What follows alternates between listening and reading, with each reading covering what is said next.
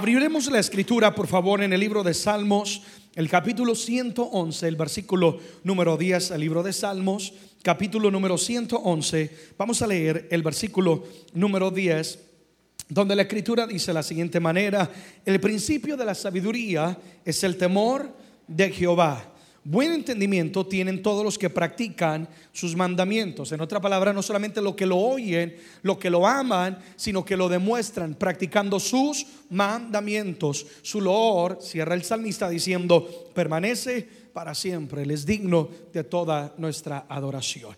Amigos y amigas, quiero predicarles hoy sobre lo que es el temor de Dios. Y he titulado el mensaje de esta noche, temiendo a un Dios vivo, temiendo a un Dios vivo. Creo que es un mensaje tan importante porque si queremos nosotros tener éxito en nuestra vida, tenemos que tener comunión con Dios. Y como vamos a aprender a la luz de la palabra en este día, no puede haber comunión con Dios si no hay temor de Dios. Alguien dice amén a eso.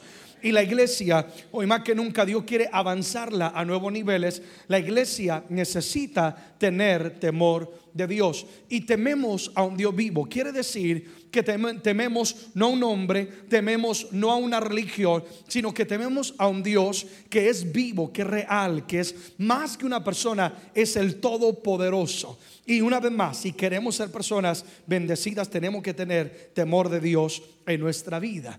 Acabamos de leer un pasaje tan hermoso donde nos indica que el principio de la sabiduría es el temor de Jehová. Hay muchas personas que se glorían y, exaltan de tener títulos, de tener conocimiento, y este conocimiento lo lleva a tener posesiones y decir, no es que tengo un doctorado, no es que tengo, mejor dicho, tal título, una y otra cosa. Y la palabra dice, de nada sirve el conocimiento humano si dentro de ello no hay un temor de Dios. Porque la sabiduría humana te lleva a alejarte de Dios, a vivir conforme a tu manera y según los deseos del mundo y de la carne. Pero la sabiduría genuina de Dios es temer a Dios. Vivir para agradarle a Él, vivir para honrarle a Él. De nada nos aprovecha todo lo que en la vida podamos nosotros tener si lo hemos adquirido sin el temor de Dios. No es que tengo tremenda casa, manejo tremendo carro, gozo de tremendos privilegios y tremendos aplausos, pero sabes que estás lejos de Dios porque le estás fallando a Él. Tarde o temprano la falta de temor de Dios llevará nuestra vida al fracaso. Entonces la persona sabia es aquella que teme a Dios. Alguien diga conmigo, yo temo a Dios. Amén. Es aquella persona que prefiere agradar a Dios más que a los hombres, sobre todo todo hombre. Hacer lo correcto, aunque no lo estén viendo, es, es mucho mejor tener el favor de Dios que tener el favor del hombre. Amén. Así que aunque al hombre no le complazca, no le agrade, que tú vayas en contra de la corriente, de que no le des lugar a ese pecado, a esa infidelidad, a ese chiste morboso, aunque al hombre no le agrade, diga, sabes que ya no eres parte de mi círculo personal los super amigos, ¿qué importa? Piérdelo todo con tal de tener el favor de Dios sobre tu vida. Porque un momento de su favor lo cambia todo. Amén. Tenemos que vivir con temor a Dios. Entonces la Biblia pone el temor de Dios como la prioridad suprema de todos aquellos que conocemos a Dios como lo más importante. Hoy vamos a aprender por qué es, qué es el temor de Dios y cómo es que tenemos que adquirirlo y por qué tenemos que cuidar el temor de Dios. La primera verdad que me gustaría establecer es que la falta de temor tiene graves consecuencias. La falta del temor a Dios tiene grave, ¿qué, amados? Consecuencias. Una persona que no teme a Dios está corriendo tremendos riesgos. Pues un momento de pecado, un momento de darle lugar y libertad a nuestro instinto humano, carnal y pecaminoso, puede destruir la vida de alguien. ¿Cuántas personas han perdido años de matrimonio por un momento de infidelidad? Han perdido la honra, han perdido la integridad por un momento eh, eh, eh, de, avaricia, un momento de ira, etcétera. una persona que no tiene temor de Dios está corriendo un gran riesgo y puede tener grandes eh, consecuencias. Ahora, quien no conoce de Dios, por supuesto que no tendrá temor de Dios. Así que en otras palabras, hoy estoy hablando, aunque es también para aquellos amigos que nos están sintonizando, quizá alguien nos visita y todavía no conoces personalmente de Dios, aunque también es para ti, yo creo que este mensaje es un llamado a un despertar a quienes decimos amar y servir a Dios. ¿Sí o no, amados? Porque qué peligroso es la persona que conociendo a Dios, su palabra y que Dios es amor, pero también fuego consumidor, aún se atreve a pecar deliberadamente. Hay, una gran diferencia entre el, pecar, mi hermano, eh, por un momento de debilidad o tentación, a pecar deliberadamente, cuando conscientemente se le da lugar al pecado en la mente, se cultiva, se acaricia, se le busca la oportunidad. Es gran peligro y tiene grandes eh, consecuencias. El enemigo busca seducir al corazón del hombre tratando poco a poco de que él o ella vaya perdiendo el temor a Dios. ¿Qué estoy diciendo? Que perder el temor a Dios no es algo que acontece de la noche a la mañana. ¿Cuántos están de acuerdo conmigo en eso? Sino que Satanás es tan astuto que él comienza con algo que es pequeño, una mentira, una palabra deshonesta, eh, eh, ver algo en la internet que es incorrecto. Satanás es tan astuto que comienza eh, seduciendo el corazón del ser humano, dándole lugar a ese instinto pecaminoso y carnal. Ah, y la persona es tentada, la persona lleva a cabo el pecado y luego descubre, nadie me vio, pasó un mes, nadie me ha reprendido, Dios mismo ni me ha hablado. Si Dios verdaderamente me hubiera visto, el pastor ya me hubiera llamado por nombre. Es que hay personas que piensan que la única manera que Dios hable es que te llamen por nombre. No, Dios siempre va a estar hablando a nuestra vida de una de otra manera. Y entonces, astutamente, el enemigo poco a poco va quitando ese temor. Se, realiza el pecado, no hubo una consecuencia inmediata, entonces sigamos pecando. Y, y qué triste es porque no logramos entender lo que es la misericordia de Dios. Que cada día nos brinda la oportunidad de corregir nuestra conducta porque si nosotros no la corregimos tarde o temprano, amigo y amiga, hermano y hermana, Dios sí nos va a corregir. Y cuando Dios tiene que intervenir, oh mi hermano, Él es el Todopoderoso. Hay momentos que Dios tiene que cerrar todas las puertas para que entendamos que Dios quiere que cambies tu conducta. Hay momentos que Dios tiene que quitar cosas de nuestra vida para que comprendamos que necesitamos volver a Dios. No porque Dios no nos ame, al contrario, Dios al que ama lo va a corregir. Yo hoy en día como persona madura sé que mi padre me amaban porque en mi infancia cuando tenía momentos de inquietud y me portaba mal, ellos me ministraban liberación y gracias a Dios por ello me demostraron que me amaron tanto y eso me ayudó hoy en día a ser la persona que soy hoy en día. Amén. Así que dale gracias a Dios por la corrección. Amén. El libro de Salmos capítulo 36, por favor, amados, versículo número 1 y el versículo número 2, dice, la iniquidad del impío me dice al corazón, no hay temor de Dios delante de sus ojos. Se lisonjea, es decir, se burla, por tanto en sus propios ojos, de que su iniquidad o de que su pecado no será hallada y aborrecida o corregida. Lo que el salmista está diciendo es, cuando yo veo a alguien, que está en el pecado deliberadamente una y otra vez a pesar de ser amonestado. Dice, la iniquidad, el pecado del impío me dice a mí que esta persona no tiene temor de Dios. Yo no puedo decirte que temo a Dios y estoy siendo infiel a mi esposa. Yo no puedo decirte que temo a Dios y miento y engaño a otras personas. Alguien dice amén a eso. Nuestra conducta tiene que estar en acuerdo con lo que predicamos o con lo que creemos. Y es más, nuestra manera de vivir es la evidencia entre el mundo si realmente somos o no somos hijos de Dios. Si realmente ha habido un arrepentimiento, una conversión y Dios es quien reina, gobierna en nuestro corazón. Pero miren lo peligroso. Estamos hablando de que la falta de temor tiene consecuencias. Dice, se burla eh, en sus propios ojos de que su pecado nunca va a ser descubierto o jamás va a ser corregido. Pero la palabra de Dios dice lo contrario. Lucas capítulo 8, verso 17. Dice la palabra, porque no hay nada oculto. Jesús está hablando que no haya de ser que manifestado, ni escondido que no haya de ser que, amados, conocido y de salir a la luz.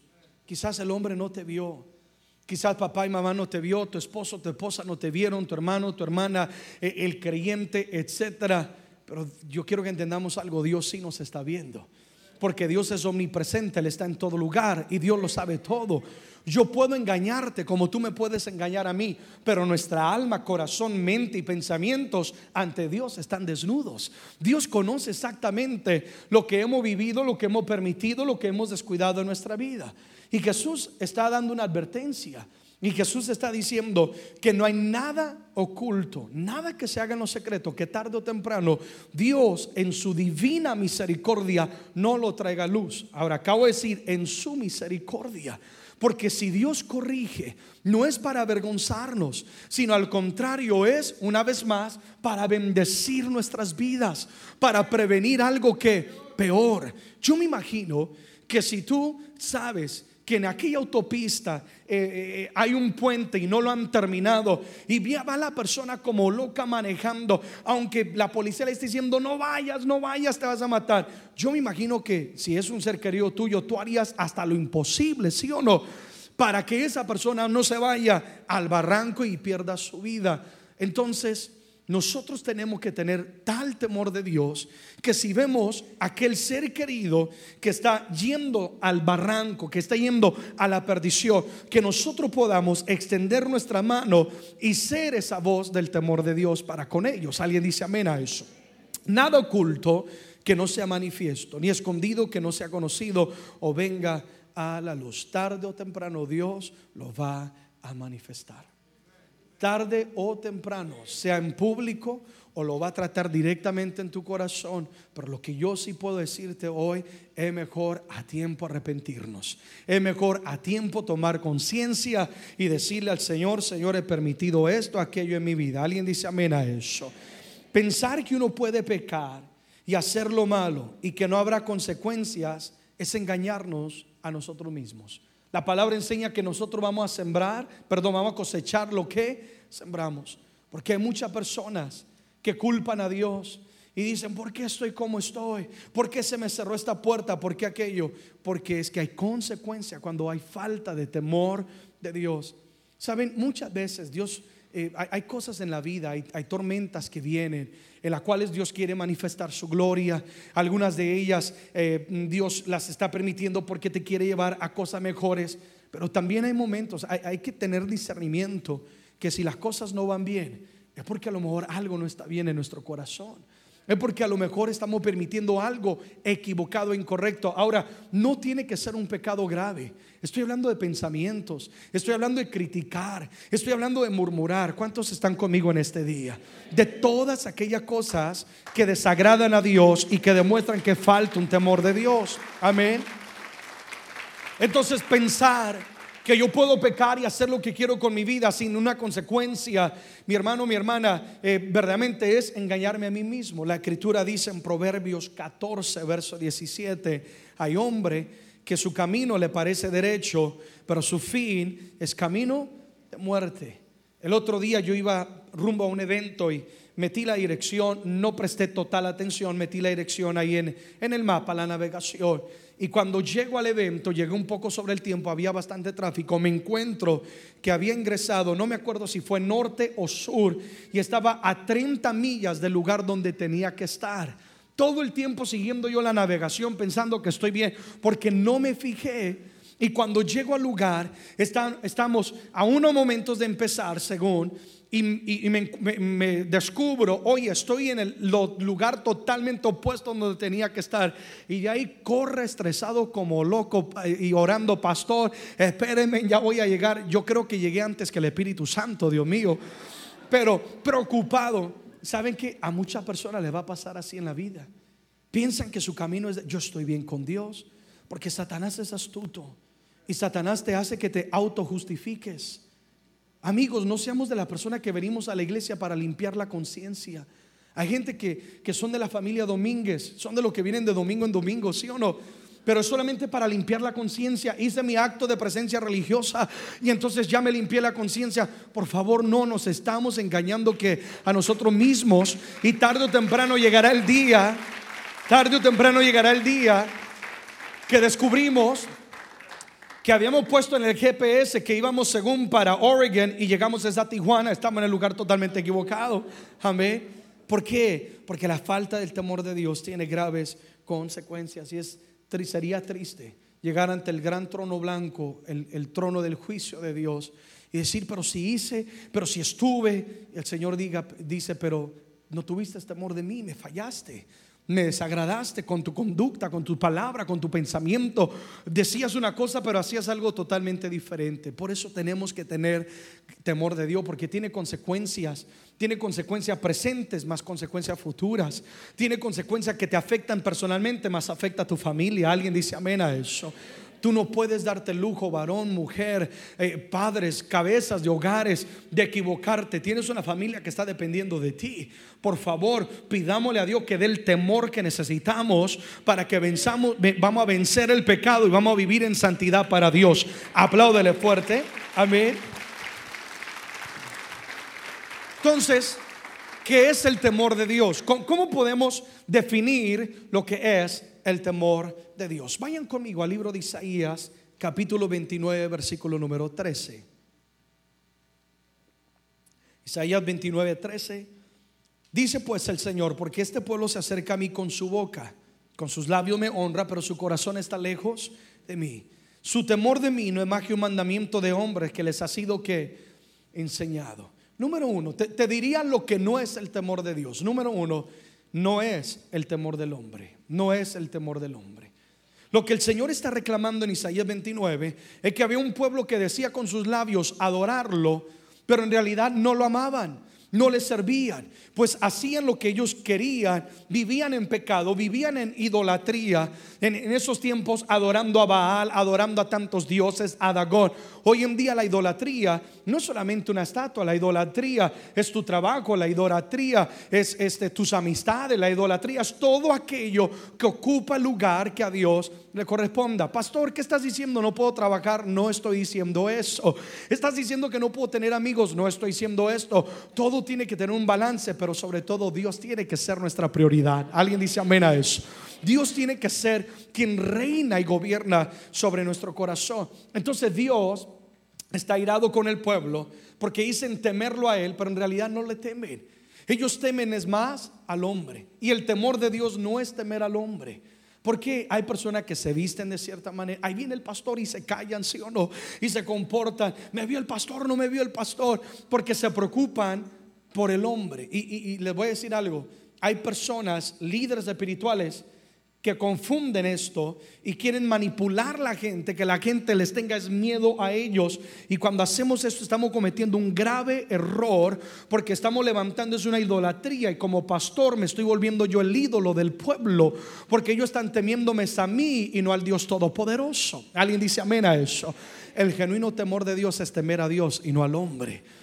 ¿Por qué? No podemos temer al hombre. El hombre nada puede hacer. Te podrá regañar, quizás te podrá quitar un título, pero al que hay que temer es al Todopoderoso. Aquel que tiene el poder de dar la vida o quitarla, de dar eternidad o llevarnos a la, o, condenarnos. Amén. Entonces, no es el temor del hombre. Si tu conducta, pastor, ¿qué estás diciendo? En otra palabra, si tu conducta y lo que tú haces es porque temes a un líder espiritual, entonces no estás temiendo a Dios. O por supuesto es importante, vamos a honrar la autoridad espiritual, pero ustedes entienden lo que estoy hablando. Si lo que haces es levanta la mano para que te vean, es para que para que se agrade a la persona, no es temor de Dios. Eso es temor del hombre y eso desagrada a Dios. Entonces, ¿qué es el temor de Dios? Número dos, lo podemos definir de esta manera. Es un profundo deseo de agradar a Dios. No hay en sí una definición propia de lo que es temor a Dios. Pero temor a Dios no es tenerle miedo a Dios. Es que Dios es tan grande y poderoso y todo el tiempo está con un rejo y me quiere pegar. No, no, ese no es el temor a Dios. El temor a Dios es este deseo de qué, amados? De agradar a Dios. Es un profundo deseo que yo quiero agradarle a Él con toda mi vida, con mi mente, con lo que yo estoy pensando, con mi corazón, lo que estoy guardando en Él, con mi palabra, con lo que sale de mis labios, que todo lo que yo haga que agrade a Dios. En otras palabras, es este deseo que solamente el Espíritu Santo puede engendrar en alguien. Solo lo puede hacer el Espíritu Santo. De depositar en nosotros este amor y esta pasión tan profunda de, por Dios que dice, yo lo amo tanto, lo quiero agradar tanto, que yo temo fallarle a Él. Es como una relación matrimonial. Si tú amas a tu esposa o tú amas a tu esposo, yo sé que tú le amas tanto que tú temes fallarle, es decir, te dolería mucho hacer que el corazón de esa persona se quebrara o fuera eh, maltratado, ¿verdad que sí, mis amados? Entonces, cuando hay una relación con Dios tan profunda, tan íntima, yo lo amo tanto que yo quiero honrarlo, que yo quiero agradarle. Si Dios me dice que haga algo, yo lo voy a obedecer. Si Dios me dice que esto es pecado, yo no lo voy a hacer. Si Dios me dice esto me conviene, lo voy a hacer. Si me dice que no me conviene, yo no voy a luchar con Dios. Yo quiero es agradarle. Y ese deseo de agradarle se puede definir como el genuino temor de Dios donde yo deseo agradarle a Él tanto que cuido lo que veo, cuido lo que digo, cuido con quién me rodeo, cuido a quién le presto mis oídos. ¿Alguien dice amén a eso? Aquella cuido de no prestarle mi oído aquellos, aquellas conversaciones que corrompen, eh, de, de no prestarle mi oído a la murmuración, etcétera, etcétera, es honrar a Dios con nuestra vida, la admiración y respeto que Él se merece. Número tres, ¿qué más es el temor de Dios? Es ver el pecado como Dios lo ve. Verlo de tal manera como Dios lo mira. Si Dios dice que es blanco, es blanco. Si dice que es negro, es negro. Proverbios capítulo 8, verso 13. El temor de Jehová es aborrecer que el mal la soberbia y la arrogancia, el mal camino y la boca perversa, dice eh, el sabio eh, Salomón, dice, yo la aborrezco. Nosotros tenemos que ser personas que aborrecemos el pecado. El genuino temor de Dios es ver el pecado como Dios lo ve. Y hoy en día que vivimos en un mundo que es seducido tanto los valores familiares, los valores aún de la fe en Cristo Jesús por el pecado, por tanta avaricia, por tanto mundo, por tanta inmoralidad. Eh, como iglesia tenemos que estar firmes en ver el pecado como Dios lo ve, como una enfermedad grave que está plagando el ser humano como una enfermedad de la cual nosotros tenemos que cuidarnos de no permitir que llegue a nuestra vida. No estoy diciendo que somos perfectos porque nadie es perfecto, sí o no, amados. Pero si fallamos, verlo como Dios lo mira, pequé, desagradé a Dios. Le fallé al Señor, necesito volver a Él. El pecado me aleja, el pecado lastima el corazón de Dios. Pero qué triste es la persona que anda de mano en mano con el pecado, que, anda de mano en mano con aquellos que están en pecado y tú sabes tú sabes ah, que es pecado lo que están cometiendo en su vida. Ahora, capten lo que les voy a decir. Alguien dirá, pastor, pero que no tenemos que ser luz. Pastor, pero que no tenemos que ser la esperanza del mundo. Es verdad, pero como lo he enseñado varias veces, todo tiene su momento y todo tiene su lugar.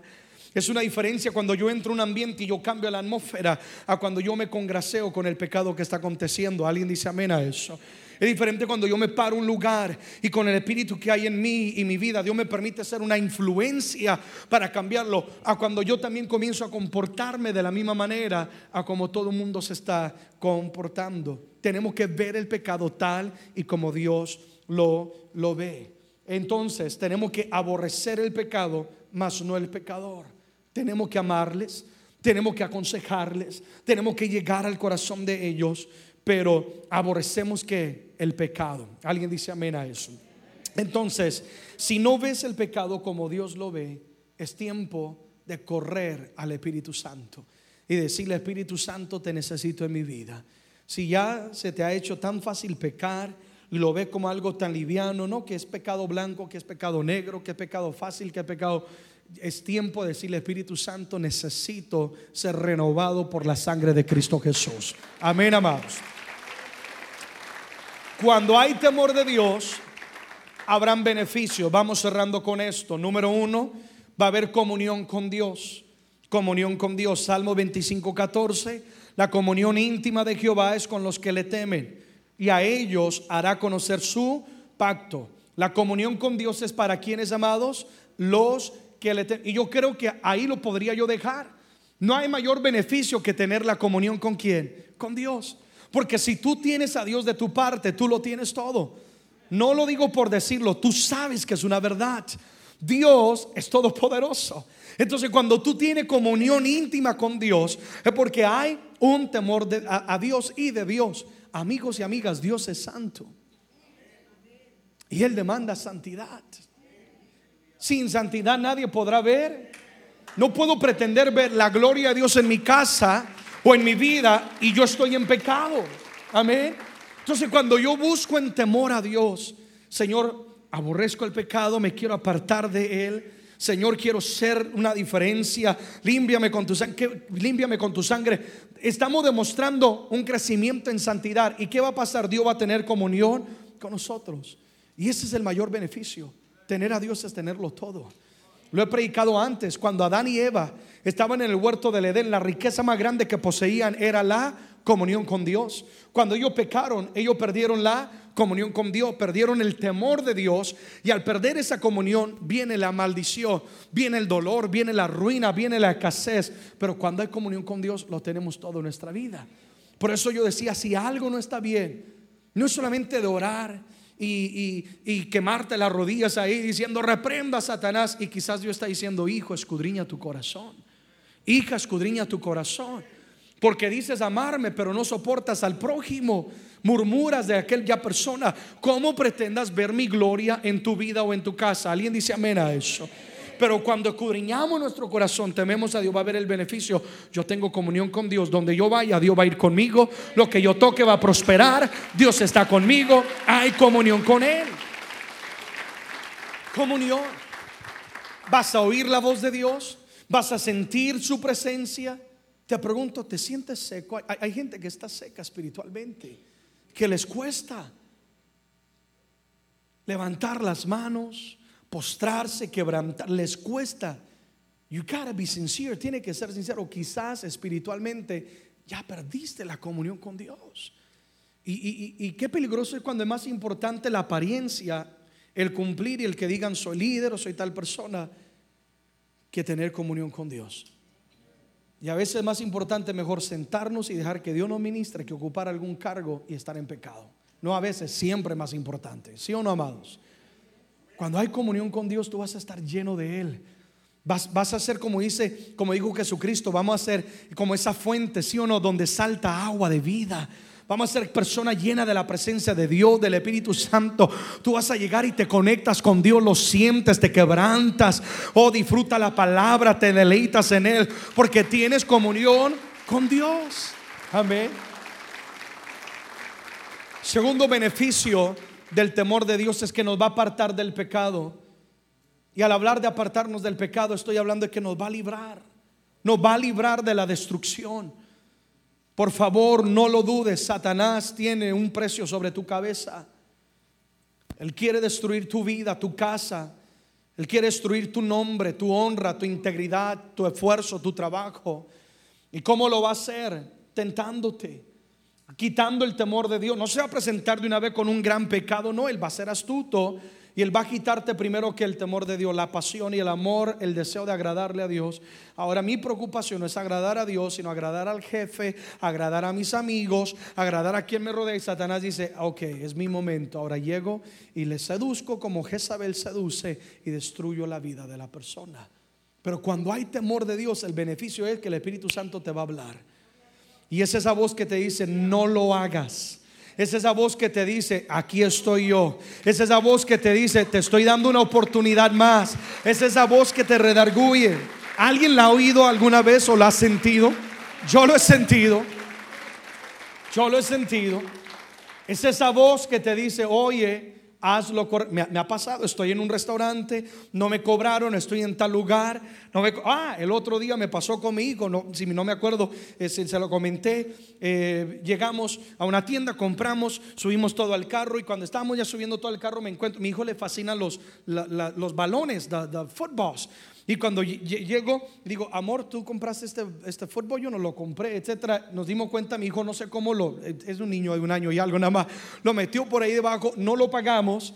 Inmediatamente yo podría haber hecho, nadie me vio, yo ya, ya estaba ahí, valía como un dólar cincuenta nada más. Pero la voz del Espíritu Santo me decía, ¿y con qué autoridad vas a predicar? ¿Y con qué, autoridad, qué autoridad piensas que te voy a dar cuando vas a pararte en la plataforma? Pero pastor, por un dólar cincuenta, sí, porque es más importante agradar a Dios y tener temor de Dios y obedecerle a Él. Amén, amados. Y segundo, porque aunque mi hijo todavía no lo entienda, yo tengo que ser un ejemplo para él. Proverbios 16, eh, versículo 6. ¿Cuánto estamos recibiendo la palabra? Dice, con misericordia y verdad se corrige el pecado y con el temor de Jehová los hombres se apartan que del mar. Entonces, este es el beneficio, que cuando hay temor Dios te va a apartar y Dios te va a hablar. Porque acuérdate, te estoy hablando de que el temor te da comunión con Dios y es la voz de Dios que te va a guiar y te, y te va a dar ese temor y te va a decir, sabes que esa amistad no te conviene. Sabes que hijo, hija, no hagas ese negocio. Esa persona te quiere fallar, esa persona te quiere engañar, quiere aprovecharse o te quiere manipular. Y el temor de Dios te va a apartar de lo incorrecto, de lo que va a destruir tu vida o puede destruir tu casa. Alguien dice amén a eso. Preocúpate si no oyes la voz de Dios. Preocúpate si ya cuando vas a, pecar tan deliberadamente, no hay un nudo en tu garganta, no hay algo que te conmueve y te dice, ¿qué estás viendo? ¿Qué estás? Preocúpate, porque eso significa que te has alejado tanto de Dios y estás tan cerca del enemigo. Preocúpate y corre una vez más a los pies del Espíritu Santo. Proverbios 14, 27, la nueva versión internacional dice, el temor del Señor es fuente de vida y aleja al hombre de las redes de la muerte. Aleja al hombre de las redes de qué, amados? De la muerte. ¿El temor de quién? De Dios. Quiere librarte de dolores de cabezas, de cometer errores. Tenemos que, vivir bajo el temor de Dios. Tercer beneficio del temor de Dios es que seremos nosotros bendecidos. Seremos que bendecidos. Ahora, ni, tendría que tocar esto, pero, pero quiero tocarlo para que entienda que Dios nunca exige algo sin tener ya algo a cambio para darnos a nosotros. Como yo decía hace un momento, con la comunión con Dios, con eso no basta. Oír la voz de Dios, vivir con Él, sentirlo en nuestra vida. Pero Dios es tan hermoso que dice, if you fear me, si me temes, I will bless you, te voy a bendecir.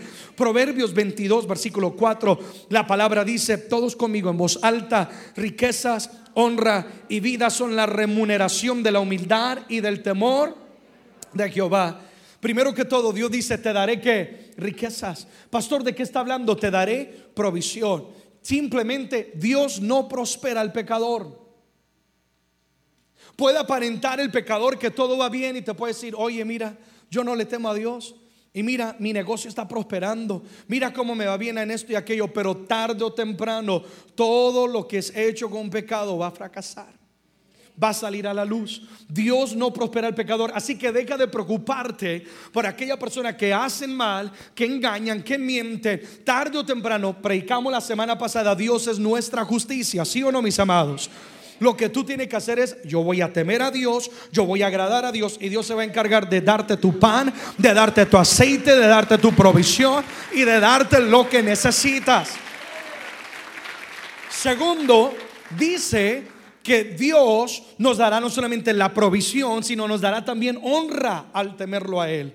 Significa que quizás por hacer lo correcto en el temor de Dios, alguien te cierra una puerta alguien te va a querer, se burlará de ti, alguien va a querer eh, afectar tu vida, pero si Dios ve que hay temor en ti, Dios se encargará de qué? De honrarte.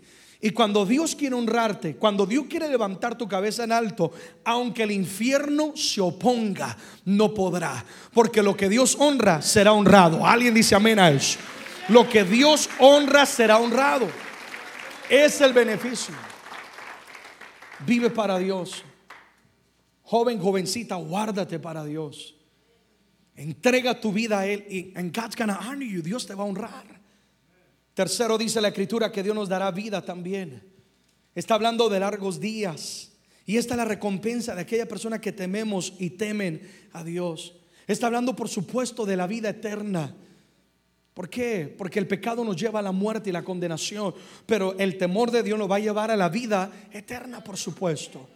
Pero no solamente es esa seguridad de la vida eterna. Eh, déjenme decirles algo. La eternidad a todos nos espera, amados. Ustedes saben que solo hay un lugar donde nosotros vamos a pasar nuestra eternidad. Tú decides. Solo podemos ir o al cielo o al infierno.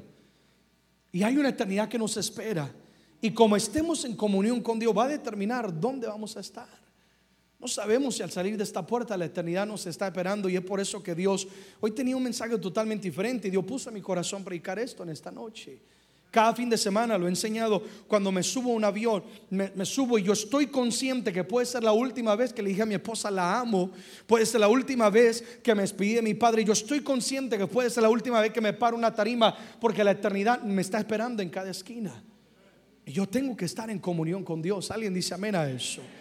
Entonces la palabra dice que Dios nos dará la vida eterna. Y si tú estás en comunión con Dios, y Dios te llama a la eternidad, tú gózate, porque ya ganaste la batalla, ya, ya ganaste la carrera, ¿sí o no? Pobrecitos los que quedan aquí, pero tú en el cielo disfrutando, amén. Pero Dios no solamente promete la vida eterna, sino que también nos va a dar la plenitud de vida aquí en la tierra. Tendrás bendición en tu casa, habrá gozo, habrá paz, habrá vida. Entonces, quienes no temen a Dios, al contrario, terminan en pecado, terminan en lo incorrecto, eh, destruyendo sus casas, destruyendo sus propios cuerpos. Entonces es tan importante, eh, si queremos el beneficio de Dios, tenemos que tener temor de Dios. Alguien dice amén a eso. Y el temor de Dios lo adquirimos rápidamente buscando su presencia. Digan conmigo, buscando su presencia. Para esto lees, anota ahí Salmo 105, versículo 4, hay que buscar de Dios. Es que cómo voy a temer o voy a amar a quien no conozco a gente que quiere hablar y cantar de alguien que no conocen. ¿Cómo voy a amar y temer a Dios si no lo conozco? Dice, buscar a Jehová, buscar su poder, buscar siempre su rostro. Entonces el temor viene cuando yo paso tiempo con Dios, más me enamoro de Él, más lo quiero agradar. Segundo, el temor viene cuando yo reconozco mi pecado y me aparto de mi pecado. Proverbios 3:7 lo dice, no seamos sabios en nuestra propia opinión, teme a Jehová y apártate del mal. Hay temor de adquirimos temor de Dios cuando nosotros reconocemos cuando fallamos y nos apartamos. Alguien dice amén a eso. El orgullo te dice, tú estás bien. El orgullo te dice, ese es un hombre o ese es un libro que te quieren manipular para que haga. El orgullo te dice, no necesitas de Dios. Por eso la escritura dice, no seas sabio en tu propia opinión, no permitas orgullo en tu vida. Dice, teme a Jehová y apártate que del mal. Y cuando hacemos esto, estamos adquiriendo que temor de Dios. No hay mayor victoria que cuando eres tentado o tentada y tú le dices no. Que cuando tienes la oportunidad de pecar en lo oculto, en lo secreto, donde nadie te ve y tú lo vences. No hay, no hay mayor sabor a victoria, ¿sí o no? Y que tú dices, yo vencí. ¿Y sabe qué lo que pasa? Tu copa de temor de Dios comienza a crecer más y más. Y después ya no solamente vas a vencer eso, vas a vencer tentaciones mucho más grandes en tu vida. Hasta que tú seas libre de lo que Satanás ha querido atarte. Amén. El temor de Dios viene con la ayuda del Espíritu Santo. Con la ayuda del Espíritu Santo. ¿Por qué el Espíritu Santo? Gálatas 5, 16, 17. Quiero terminar. Dice, digo pues, andar en el Espíritu y no satisfagáis los deseos de la carne. Tenemos que andar donde? En el espíritu, porque el deseo de la carne es contra el espíritu y el del espíritu contra la carne, y estos dos se oponen entre sí. Tus relaciones te van a llevar al éxito, al fracaso con quien tú caminas de la mano va a determinar tu destino. Si caminas de la mano de la carne, que es el mundo y todos sus deseos y sus placeres, por eso dice andar en el espíritu y no en la carne. Si caminas de la mano de la carne, tarde o temprano vas a ver muerte en tu vida en una y otra manera. Pero si caminamos con el Espíritu, eso por eso yo decía con la ayuda del Espíritu Santo, de la mano del Espíritu Santo. Jesús dijo que el Espíritu Santo es el consolador que es el que trae convicción. ¿Saben algo? El Espíritu Santo no trae condenación. Porque la condenación te dice, ya fallaste, ya perdiste, hasta estás condenado. No, el Espíritu Santo lo que viene es te redarguye y trae convicción. Y la convicción te levanta, te despierta y te dice, ¿qué estoy haciendo? Mendigando cuando yo no pertenezco aquí. Yo tengo que estar es en la mesa de mi Padre, en la mesa de mi Rey. Es la convicción del Espíritu Santo. Con quien tú pases tiempo o inviertas tiempo es quien te va a vencer. Si a la carne le dedicas tiempo, la carne te va a vencer. Pero si al Espíritu le dedicas tiempo, el Espíritu te va a vencer. Y yo quiero que el Espíritu Santo me doblegue. Que el Espíritu Santo me gobierne. Alguien dice amén a eso. El Espíritu Santo ha sido enviado para ayudarnos a vivir en temor con Dios. Alguien diga conmigo, tememos a un Dios vivo. Amado, que este mensaje, amada, amigo y amiga, sea un despertar, sea un llamado a nuestra conciencia y a nuestro espíritu, de que sin Dios nada somos. Y si queremos vivir con Él y para Él, tenemos que vivir en temor a Él. Y que hoy sea un día de oportunidad, de arrepentimiento, de cambio y de misericordia. Para esta manera ver la plenitud de vida y bendición de Dios en, nuestro, en nosotros. Amén. Apláudele fuerte al Señor, por favor. Ponte en pie ahí donde estás. ¿Cuánto queremos agradar a Dios? Amén. Vivir para Él. Vamos a orar, por favor. Vamos a orar ahí donde estamos. Vamos a decirle al Señor que Él una vez más venga sobre nuestras vidas con su espíritu. Que Él nos llene, que Él nos sacie. Señor, te damos gracias por tu palabra que es viva, que es real. Tu palabra que llega a cada uno de nuestros corazones y nos confronta, trae luz a aquellas áreas ocultas, oscuras que eh, eh, nunca manifestamos a otros, pero que para ti absolutamente nada es oculto. Señor, gracias por hablarme, porque tu palabra hoy me, está, me ha redarguido. Tu palabra hoy trae un despertar. Si hemos descuidado tu presencia, volvemos a ti, Señor. Volvemos a ti con todo nuestro corazón. Señor, pedimos que hoy tú nos abraces, que hoy tú traigas luz a nuestras vidas y que la sangre de Cristo Jesús venga sobre nosotros y nos limpie de todo pecado y de todo aquello que no te agrada. Porque lo que más amamos es tu presencia. Porque lo que más amamos es tu presencia, Dios. Porque lo que más deseamos, amado, es vivir en comunión contigo. Mi vida te necesita, mi casa te necesita. Ahí donde estás, dile, Señor, yo te necesito. Todo mi ser te necesita, Dios. Y hoy nos humillamos ante ti pidiendo que perdones si hemos descuidado tu presencia, si hemos dado oído para que el enemigo nos seduzca y poco a poco robe el temor de Dios. Oh Espíritu Santo, vuelve a nosotros temor por Dios. Vuelve a nosotros ese deseo por agradarle a Él. Canta esta canción en esta noche y dile a Él. Una vez más, yo te lo ruego. Una vez más, Sentirte, sentirte Jesús,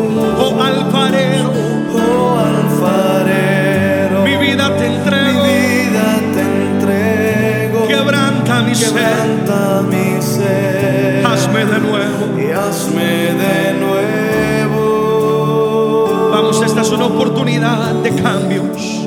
¿Dónde te has ido? El Espíritu Santo está llenando esta casa. Te extraño, mi amado. El Espíritu de Dios se está moviendo en este lugar. Mi lengua se seca Deja que Él hable a tu corazón. Que Él hable a tu mente hoy. de tanto gemir. Vamos, si estás seco espiritual, dile yo quiero más, más de ti. Y como un niño, yo dependo de ti, Señor. Dependo de ti. Pídele restaura, restaura mi ser. Oh, hazme vivir y hazme vivir. Todo lo que tenemos sed de Dios, levantemos las manos y digamos una vez más. Yo te lo